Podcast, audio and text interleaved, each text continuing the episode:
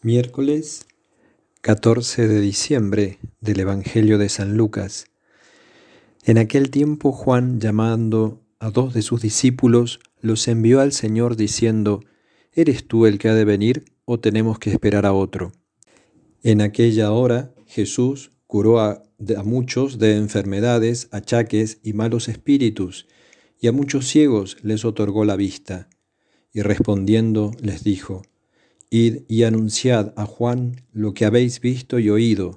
Los ciegos ven, los cojos andan, los leprosos quedan limpios y los sordos oyen. Los muertos resucitan, los pobres son evangelizados. Y bienaventurado el que no se escandalice de mí. Palabra del Señor.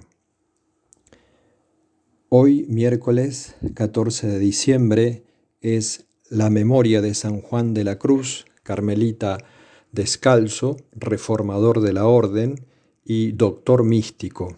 Y como ya hemos escuchado este Evangelio el domingo en su paralelo de San Mateo, vamos a decir unas palabras sobre un gigante de la santidad, el doctor místico, y muchas enseñanzas nos deja él en sus escritos, pero lo más interesante eh, en San Juan de la Cruz es que sus escritos, además de la belleza lírica reconocida por creyentes y no creyentes, lo más interesante de este santo es que, es que en sus obras refleja lo que ha sido su vida.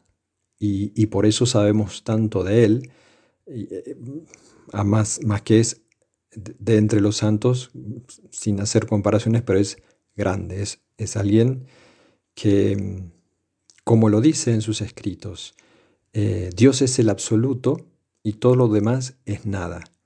No quiere decir que la creación de Dios no sea buena, claro que lo es, pero frente al amor de Dios, todo lo demás o nos lleva a Dios o no nos sirve.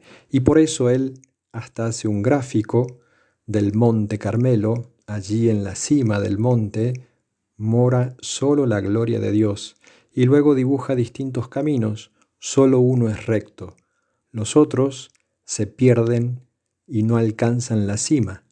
Los que transitan ese camino recto hacia la cima, hacia la gloria de Dios, lo hacen a través de las nadas, es decir, del despojo de todo afecto desordenado, de todo afecto que no se oriente a cumplir la voluntad de Dios.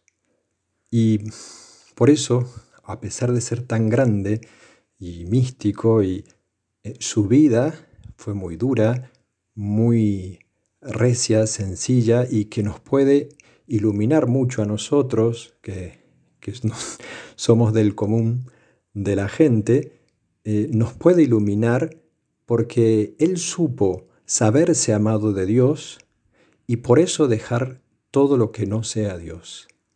Y no esperó grandes acontecimientos, sino que lo hizo en la sencillez del claustro, e incluso en, sí que son acontecimientos extraordinarios que sus propios hermanos de la antigua observancia lo, secuestran y lo ponen eh, preso, encarcelado eh, en, el mismo, en un mismo convento en Toledo. Eh, eh, ahí es cuando escribe uno de sus poemas más hermosos. Y eso, ese es el mensaje que quiero transmitir y que él nos transmite, mejor dicho, en, el, peor de los sufrimientos o en la peor de, los momentos de, su vida, eh, fue el momento de mayor crecimiento espiritual. Y es el secreto de los discípulos del Señor, de aquellos que que quieren dejarlo todo para seguirlo a Él y cargar su cruz de cada día y, negarse a sí mismo.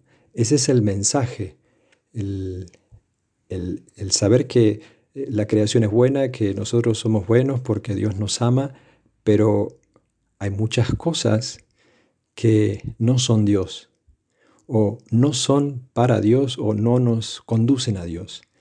Y eso San Juan de la Cruz, con resiedumbre, y con mucha sencillez supo dejarlo, dejar toda seguridad humana, dejar todo aquello que no sea Dios.